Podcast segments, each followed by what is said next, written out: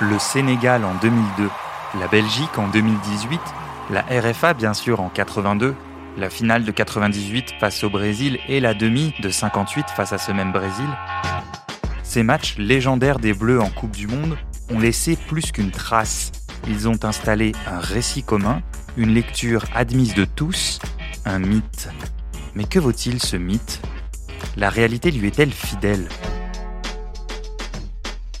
Je m'appelle Dan Pérez, je suis journaliste à l'équipe et c'est la question que j'ai voulu me poser. Pour y répondre, Vincent Duluc est à mes côtés, plume historique de ce journal et sans doute le mieux placé pour porter un regard sur l'histoire des Bleus.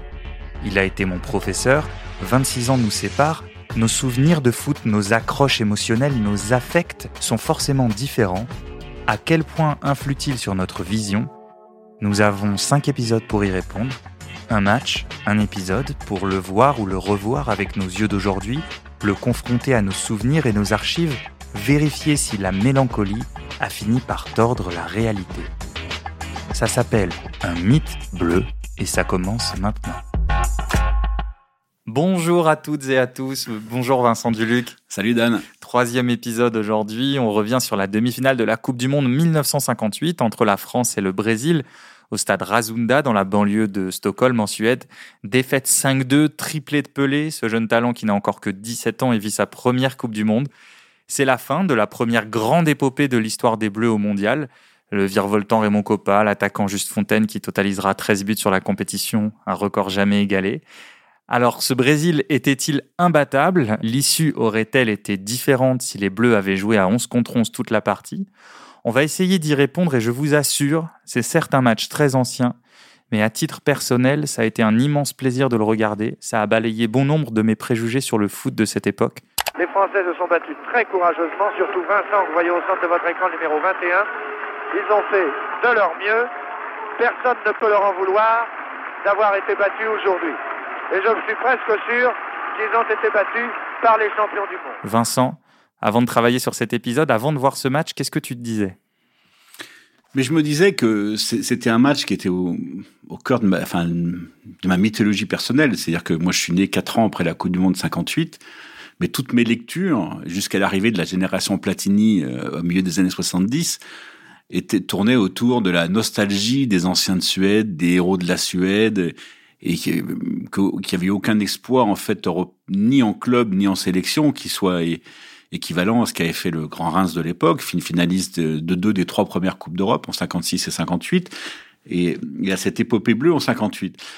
Mais sur le, jeu, j'avais toujours eu, le sentiment, pareil d'après mes lectures, puisque je voyais, voyait pas d'image à l'époque. Hein, je, je voudrais juste expliquer au moins de 20 ans qu'Internet n'existait pas.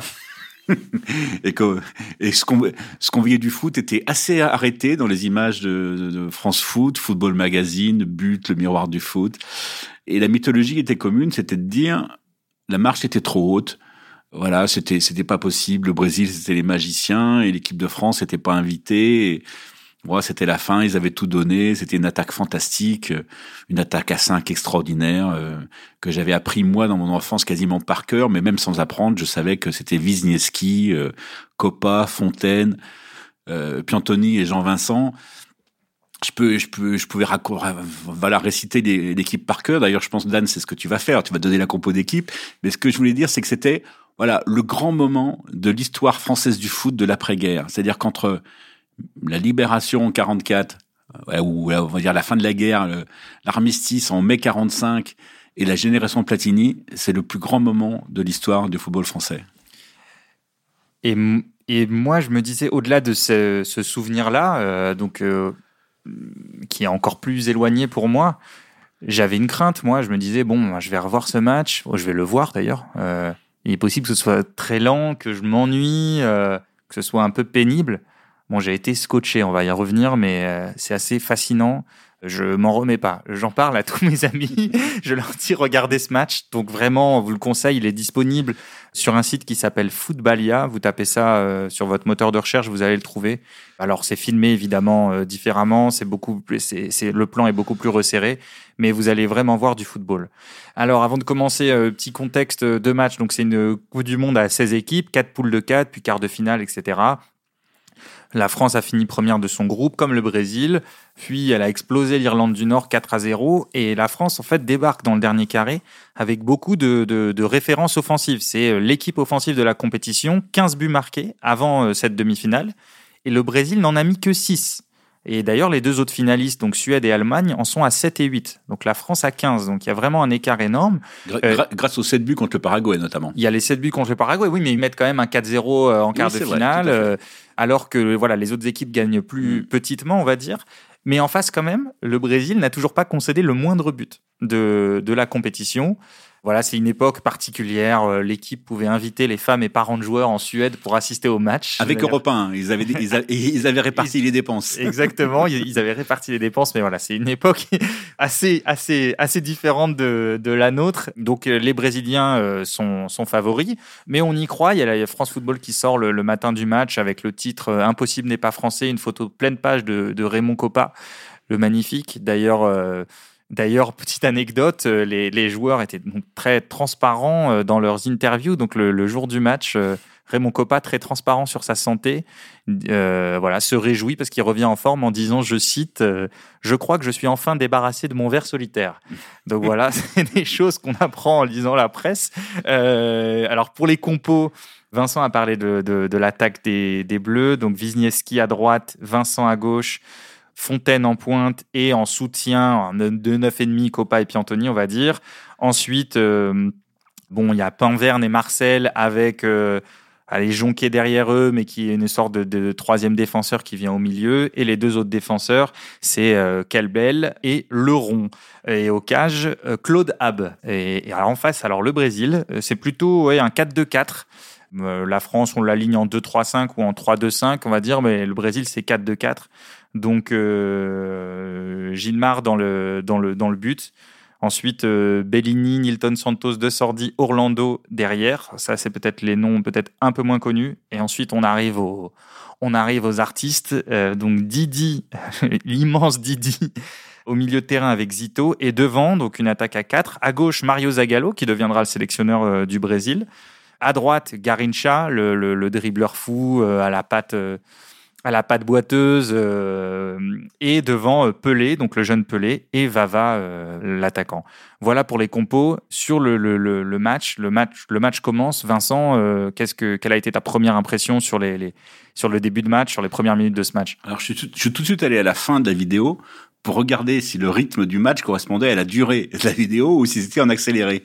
Je me suis dit, mais ça me, ça me paraît jouer un peu vite, quoi, par rapport à la, réalité. Donc je pense que ça tenait un peu aux images, mais en tout cas, ça jouait vraiment très vite. C'est effectivement, non, non, ça, ça, faisait la durée normale du match. Euh, ça, ça le, le, film passait à la, vraie durée. Je trouve qu'il y a un rythme incroyable. Mais ils courent tout le temps, tout le temps. Ils se mettent des brins, déjà. Ils se mettent des brins sérieusement. Ils se plaignent pas trop. Et, et, ça va très très vite. Et, je trouve qu'il y, y, a des joueurs formidablement modernes. Alors, on va, je ne vais pas déflorer toute notre analyse du match, mais le premier truc que je me dis, et j'en avais pas un souvenir comme ça parce que je l'ai rarement vu jouer. C'est purée, Copa, qu'est-ce qu'il est fort. Oh là là, c'est ce Mais qu'est-ce qu'il est fort. Oh mais qu'est-ce qu'il est fort. Mais quel joueur. C'est-à-dire que parfois, Raymond Coppa, moi je l'ai connu après comme joueur, comme euh, voilà, comme ancien joueur. Et c'était pas quelqu'un qui était très aimable dans le sens où il avait un peu de mal à se faire aimer, pour être un peu cassant, voilà, il était pas toujours agréable avec les gens qui l'abordaient, etc. Il était très conscient de son mythe, etc. Bon. Et, et, et, parfois, c'est un petit peu voilé la perception que j'en avais de lui, même si moi, gamin, j'avais trois biographies de Coppa et je les avais toutes lues à peu près dix fois chacune. Donc je connaissais ça. Je connaissais la mythologie par cœur, les phalanges qu'il avait perdues en poussant le wagonnet euh, au fond de la fosse dans, dans le nord, enfin tout, toute son histoire personnelle, etc. Mais là, je me suis dit, quel joueur, quelle modernité. Il est trop fort. Mais il sait tout faire. Il peut partir de loin de derrière et dribbler tout le monde. Il peut jouer à une touche. En un contre un, il est fantastique. Il est adroit techniquement. Mais c'est un, joueur fantastique. Ah vraiment, moi, ça m'a frappé. Euh, d'ailleurs, on, en a parlé un peu hors de, avant, avant ce podcast et euh, ça fait partie des choses que, je raconte à, mes, amis. Je leur dis, mais Copa était trop fort. Et il contrôle le ballon sous pression, euh, première balle orientée, petit crochet, euh, il regarde tout de suite au loin, euh, il fait des passes, la qualité de passe et la vision du jeu, c'est impressionnant. Et en fait, il y a une connexion majeure, on va dire, dans l'équipe de France de l'époque. En gros, c'est ça joue sur Copa qui est le mec qui va faire la différence balle au pied euh, sur son contrôle, sur son dribble, et puis lancer euh, juste Fontaine. Alors, toutes les actions ne sont pas comme ça, mais on va dire que c'est la connexion majeure qui m'a voilà, qui m'a sauté aux yeux parce que Fontaine est pour le coup un attaquant qui enchaîne les appels dans tous les sens. Alors évidemment, moins technique, c'est pas un dribbleur, mais euh, impressionnant par son volume de, course, ses appels, sa puissance. En, fait, tu as l'impression de voir Jean-Pierre Papin 25 euh, ans avant, que je trouve pareil, il est moderne, il est tanké, il est costaud, il va vite, ses appels sont très nets, il offre de la profondeur tout le temps. On parlait de verticalité, lui pour le coup, son jeu est vertical, il, s'embête pas à chercher. Et parfois, je me disais, Bon, on a, on a parfois reproché à, à Copa d'être d'être un peu soliste, un peu individualiste, de porter trop le ballon, de trop le garder pour lui-même, de trop tenter. Ah, je savais pas ça. Mais vraiment, ça, a toujours été un reproche qu'il a suivi. Mais on, dans ce match-là, on se dit, mais s'il le fait pas, qui va le faire? C'est-à-dire qu'il est tellement au-dessus des autres. Bon, euh, puis, puis, Anthony est quand, même, est quand même majoritairement décevant. Jean-Vincent fait pas grand-chose. Wisniewski court, mais il a du mal à faire des différences. On comprend pourquoi le Brésil a pas pris le but jusque-là. Mais Copa Fontaine, c'est... C'est très fort. Alors en face, le Brésil, évidemment de la technique, mais pardon, alors Vincent, un autre truc qui m'a frappé, mais l'intensité des courses, du mm. pressing, une équipe, c'est une équipe, c'est la première équipe de contre-pressing mm. en fait. mais alors ils sont physiquement, ils sont impressionnants. Je trouve que c'est le plus grand écart que je vois entre les, deux équipes même si je pense que techniquement, malgré tout, euh, le Brésil est peut-être un peu au-dessus. Euh, Copa pourrait jouer au Brésil sans problème, d'ailleurs les Brésiliens le diront après. Mais physiquement, moi, j'ai été, été impressionné par, euh, par ce qu'a proposé le Brésil. Donc, on a, on a parlé du rythme, mais c'est une équipe avec une grande vivacité, donc qui joue très haut d'ailleurs, qui, qui joue très haut, qui essaye d'acculer l'équipe de France, qui à la perte va, va agresser. Et c'est, ils arrivent à changer de direction hyper facilement, à accélérer. Pelé d'ailleurs, c'est parce qu'au début de match, Pelé, c'est pas celui qui m'impressionne le plus, pour te dire franchement. Je mais, je me, toi. mais je me dis, ah, physiquement, il a quelque chose, ce mec. il, saute haut. Mais surtout, il a 17 ans. Hein. Oui, il a dit, bien sûr. Non, mais parce que vu que c'est ah le souvenir que j'avais, enfin, le souvenir, ce que j'en savais, c'était, bon, triplé de Pelé, 5-2, triplé de Pelé. Moi, je me dis au départ, bon, je vais voir ce mec régner absolument sur le match. En fait, il y a, y, y a tout un tas de joueurs qui sont d'un niveau extraordinaire et qu'on remarque avant Pelé. D'ailleurs, Pelé n'est pas titulaire pendant la Coupe du Monde pendant longtemps. Il est titulaire seulement à partir des matchs à élimination directe. Au premier tour, il l'est pas. Et voilà, c'est plutôt un suiveur que quelqu'un qui, enfin, c'est plutôt quelqu'un qui suit un peu les autres plutôt que, que quelqu'un qui tire les autres. Alors, l'équipe de, France va concéder un, but euh, assez vite. Donc, deuxième minute, euh, un, but de, un but de Vava après une perte de balle euh, de Robert Jonquet, on en, on en reparlera, sur un, une sorte de pressing, de, une sorte de pressing à la perte, hein, c'est un peu ça. Et euh, Juste Fontaine répondra, euh, répondra à la, neuvième minute sur euh, bah, un super but, ouverture de, de Copa, enfin dribble pour se dégager de l'adversaire. Le, le, tout ce qu'on vous a décrit tout à l'heure, donc appel de, de, Fontaine qui ensuite va dribbler le gardien et marquer. Et donc, il y a un partout et il y a match. Alors, certes, les Brésiliens poussent, sont, jouent un peu plus haut. La France joue en contre, mais a beaucoup de situations, euh, de, de, de mmh. quand même, à, des, à des, des, vraies situations de contre, des situations dangereuses, parce que, en fait, Copa a une espèce de relais pour ressortir le ballon, pour, euh, pour exploser en contre. Et il arrive quasiment à chaque fois à se sortir de, de la pression brésilienne et ensuite lancer euh, Fontaine. Donc, donc il y a match. On est d'accord sur ça. Enfin, ah, complètement. Voilà. Et, c'est ce que tu disais, c'est peut-être euh, en premier lieu ce qui t'a surpris par rapport au, au récit qu'on on avait fait. Absolument. Moi, moi j'avais le souvenir que c'était quelque chose d'inéluctable et que tout dans le match avait été dans, dans ce sens-là.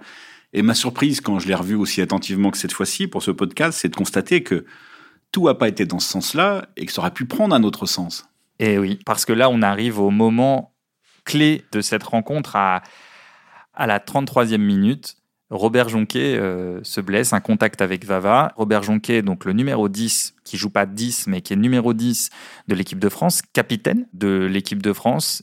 Et voilà Jonquet qui sort du vestiaire. Jonquet boite. Va-t-il tenir sa place sur le terrain? Les Brésiliens qui donnent le coup d'envoi. Vava. Et il y a à sa gauche Pelé et à droite Didi. Pelé. Alors là, euh, je pense que plusieurs d'entre vous qui nous écoutez ne sont pas au courant, forcément, même si on en a longuement parlé. Mais à l'époque, il y avait une, règle qui nous paraît très, euh, comment dire, désuète, forcément. Cette règle, c'est que vous n'aviez pas le droit de remplacer un joueur. Pas du tout. C'est-à-dire que, voilà, euh, un joueur se blesse, euh, vous ne pouvez pas le remplacer. Et donc, que se passe-t-il? Ben, La France, d'une certaine manière, joue à 10. C'est des images qui sont assez incroyables, donc c'est pour ça aussi qu'on va pousser nos, auditeurs à le regarder. c'est qu'en fait, bon, il, reçoit un grand choc. On saura plus tard qu'il s'agit d'une fracture du tibia. Et, et, le, et le masseur rentre sur le terrain pour le soigner, le met sur le long de la touche, et comme il a une fracture du tibia, il frotte énergiquement sur le tibia, il frotte, il frotte, il frotte, et le pauvre Jonquet, mais il souffre le martyr. Donc bon, les soigneurs à l'époque étaient choisis, je sais pas, peut-être parce qu'ils étaient bons à la coinche, mais... C'est vrai, il frotte avec sa main, en ah fait, sans rien. Il frotte avec sa main. comme ça, mais ça va passer, ça va passer, on va frotter, c'est rien.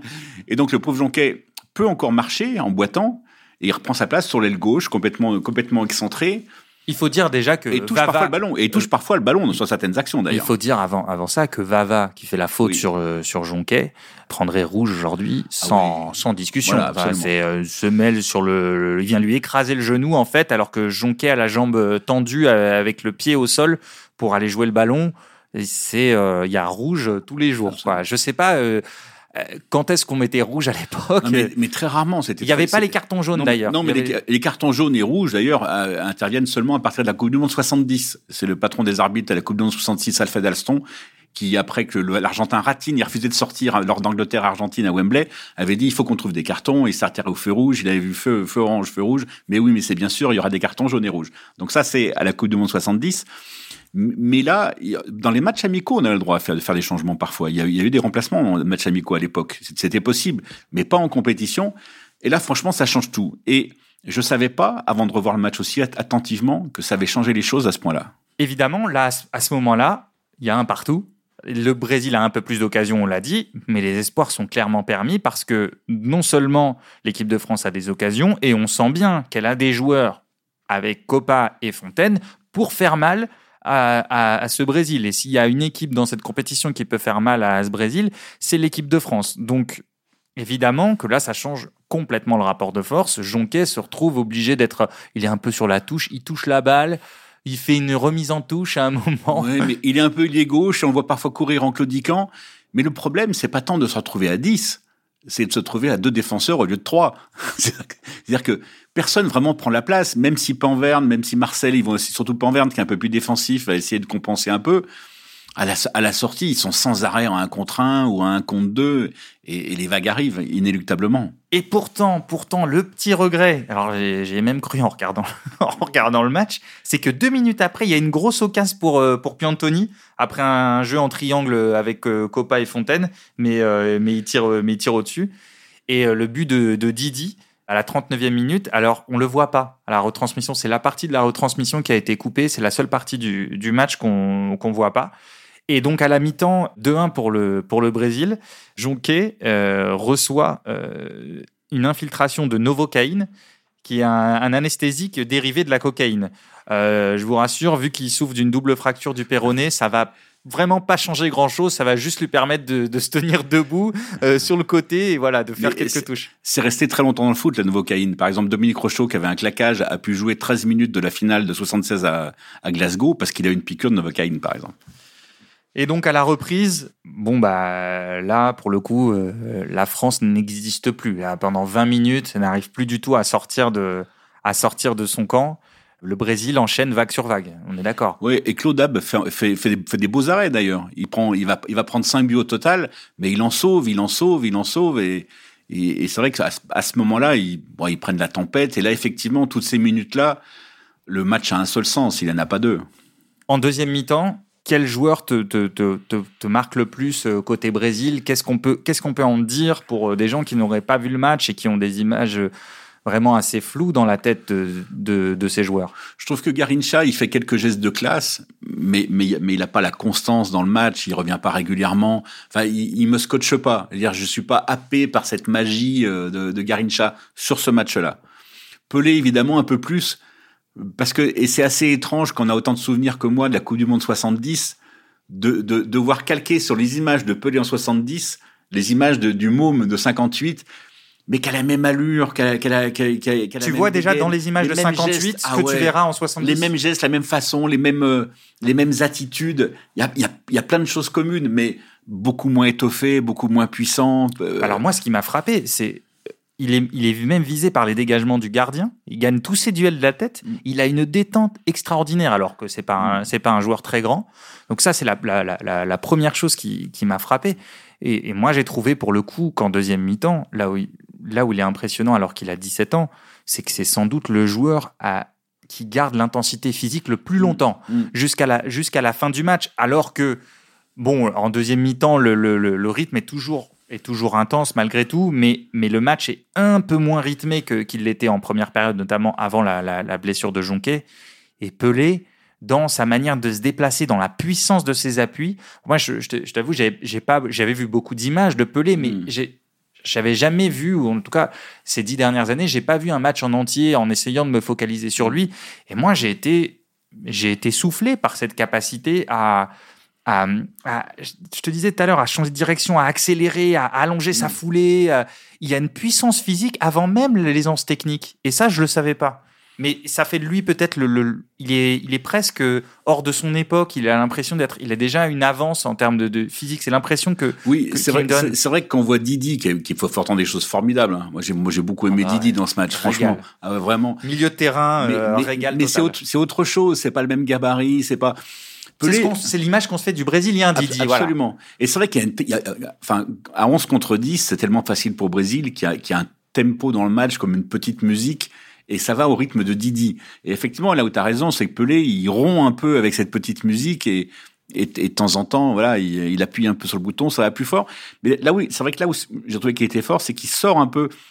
Il arrive à, à, à la fois, il est dans le combat quand il faut l'être, et il sort un peu de la zone pour essayer de, de trouver des espaces d'une manière que les joueurs de l'époque ne cherchaient pas encore, probablement. Alors, il, donc, il marque euh, trois buts, pas forcément, euh, pas forcément d'ailleurs trois merveilles. Hein, c'est euh, des buts où, en fait, le Brésil si- siège tellement, fait le siège de la surface de, de l'équipe de France que les, les buts de Pelé sont pas extraordinaires. Il y a beaucoup de, on me dirait des tapines aujourd'hui, c'est-à-dire euh, tap-in en deux mots, hein, euh, c'est-à-dire des, des ballons plutôt poussés, euh, poussés dans le but. Garincha. Aux prises avec Marcel. Garincha centre pour Pelé démarqué. Pelé à Bavard. Et. Et c'est un but brésilien contre lequel vraiment Arme ne pouvait rien faire. C'est Pelé qui le marque. C'est la catastrophe pour l'équipe de France. Mais vraiment, on n'y peut rien. Il n'y a rien à faire contre cette équipe du Brésil. Voilà, les espaces s'ouvrent de plus en plus, ça devient, euh, ça devient vraiment très, très difficile. C'est peut-être le cinquième, le, le plus beau des, le plus beau des trois parce qu'il fait son contrôle dans la course, puis reprise de volée à 15 mètres. C'est encore une passe de Didi d'ailleurs, ce qui est assez fou. Et alors, il y a un autre truc qui m'a frappé, euh, que j'ai noté surtout sur ce but, parce que pour le coup, celui-là, c'est un beau but.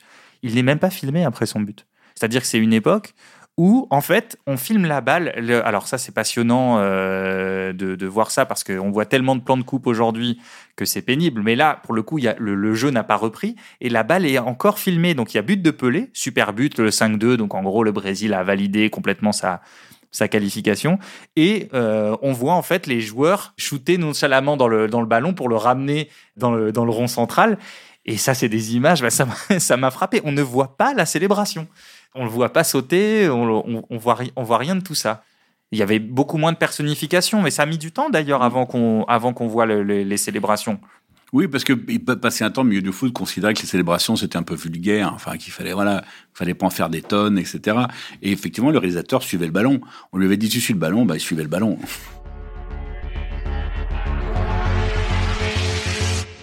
Alors Gabriel Hano, euh, c'est bien ça, c'est bien Gabriel Hano dans l'équipe du lendemain, est dithyrambique sur Pelé. Alors tout le monde est dithyrambique sur Pelé. Hein. Jean Snella qui était l'adjoint de, de, de Batteux, Copa qui parle d'un garçon prodigieux, le meilleur joueur qu'il ait vu depuis euh, son arrivée en Suède.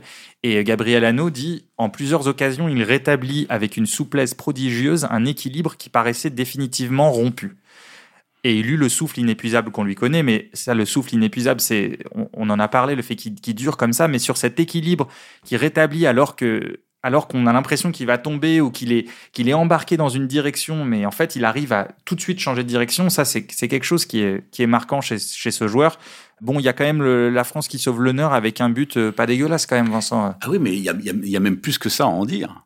Ah. C'est-à-dire que pour moi, c'est la logique presque de, de, de la relecture de ce match et, et du poids de la blessure de Jonquet. C'est qu'en fait, il y a de nouveau vaguement euh, un équilibre des rapports de force parce que le Brésil joue à 10. C'est-à-dire qu'il y a, j'ai oublié le nom du Brésil, du Brésilien qui est sorti blessé et, et- et j'en suis désolé, mais Euh, c'est deux sordis. ah, deux sordis. Donc, le défenseur qui sort blessé, on- il, est, il, est, il est soulevé par les, par ses, par ses soigneurs. Et tout d'un coup, et tout d'un coup, le match revient à 10 contre 10. Exactement. Et 10 contre 10, ça change. Alors, forcément, il reste pas, il reste pas 25 minutes. Ça doit arriver à 10 minutes de la fin, quelque chose comme ça. Et si on veut être taquin, on dit qu'en égalité numérique, la France gagne 2-1. Mais, d'une certaine ex- manière. mais Bon. exactement, exactement. Et je me suis dit, mais c'est pas la même chose. Et les 10 dernières minutes à 10 contre 10, eh ben, le match change jusqu'à ce but absolument fantastique de Roger Piantoni. Parce que, bon, on est d'accord.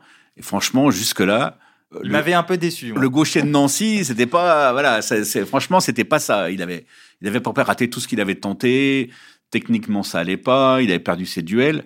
Mais là, il marque un but absolument fantastique. C'est, c'est, c'est sûrement un des plus beaux buts marqués par un joueur français en histoire de la Coupe du Monde. Je pense que si on fait un top 5, il faudra mettre celui, celui-là dans le top 5 parce qu'il est fantastique. En gros, il fait un petit pont sur euh, petit pont sur Zito, donc un des milieux de terrain du Brésil, puis crochet du gauche pour se mettre en comme les gauchers font quoi, pour se mettre sur son sur son bon pied, euh, se mettre en position de frappe. Il est à l'entrée de surface et ensuite frappe croisée du gauche euh, au sol, petit filet. Donc vraiment magnifique quoi, un enchaînement magnifique. Ouais, il, il sauve un peu, enfin il sauve.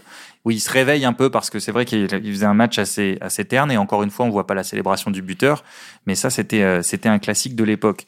Donc c'est vrai qu'en égalité numérique, Mais quand, on revoit le match, forcément, on se pose la question. On se dit, est-ce que c'est un hasard s'il y a un partout tant que c'est à 11 contre 11 et si, euh, et, si effectivement, euh, il y a, a 1-0 sur les 10 minutes où c'est de nouveau à 10 contre 10 bah, C'est sans doute pas un hasard, mais je pense que, bon, d'une part, le Brésil était quand même la meilleure équipe des deux, donc c'est pas complètement anormal que, la légende ait été écrite dans ce sens. Et puis d'autre part, je pense qu'effectivement, le- la- le- l'ampleur du score fait que euh, ça aurait sûrement apparu aux commentateurs un peu médiocre et mesquin et chauvin de dire mais en fait on n'était pas loin, en fait le score est sévère, en fait sans la blessure de Jonquet on aurait pu gagner, etc. Et moi j'ai toujours lu l'histoire de la blessure de Jonquet comme euh, comme un prétexte en fait, comme un, enfin ou comme comme une excuse un peu trop facile, comme quelque chose pour dire oui, bah, c'est une politesse, voilà, comme une politesse envers cette génération. Mais quand on revoit le match, bah c'est pas une politesse, c'est un vrai tournant. Et d'ailleurs, pour, retrouver ce que tu dis sur euh, l'espèce de pudeur qu'il y avait dans les commentaires en- à la fin du match, on, la retrouve à la fois chez les joueurs, le staff, et, euh, chez les commentateurs qui, euh, qui quand même disent que voilà, le Brésil méritait quand même, est une équipe, euh, voilà, l'adjoint d'Albert Batteux, donc Jean Snella, qui d'ailleurs avait décrit euh, superbement le- les qualités du Brésil la veille dans l'équipe, parce qu'il était chargé aussi de superviser les, adversaires, parce que à cette époque-là, il n'y avait pas les images. Alors le sélectionneur du Brésil ne savait absolument rien de l'équipe de France, il le disait sans problème, et c'était pas vu comme un, c'était pas vu comme un souci. Et euh, voilà, Jean Snella dit, euh, bah, le Brésil, c'est ce qu'on peut faire de mieux en football. Raymond Coppa est et dithyrambique, euh, dithyrambique sur Pelé, sur les Brésiliens. Il dit que c'est des joueurs pas comme les autres. Il dit même, je souhaite que le Brésil remporte la Coupe du Monde.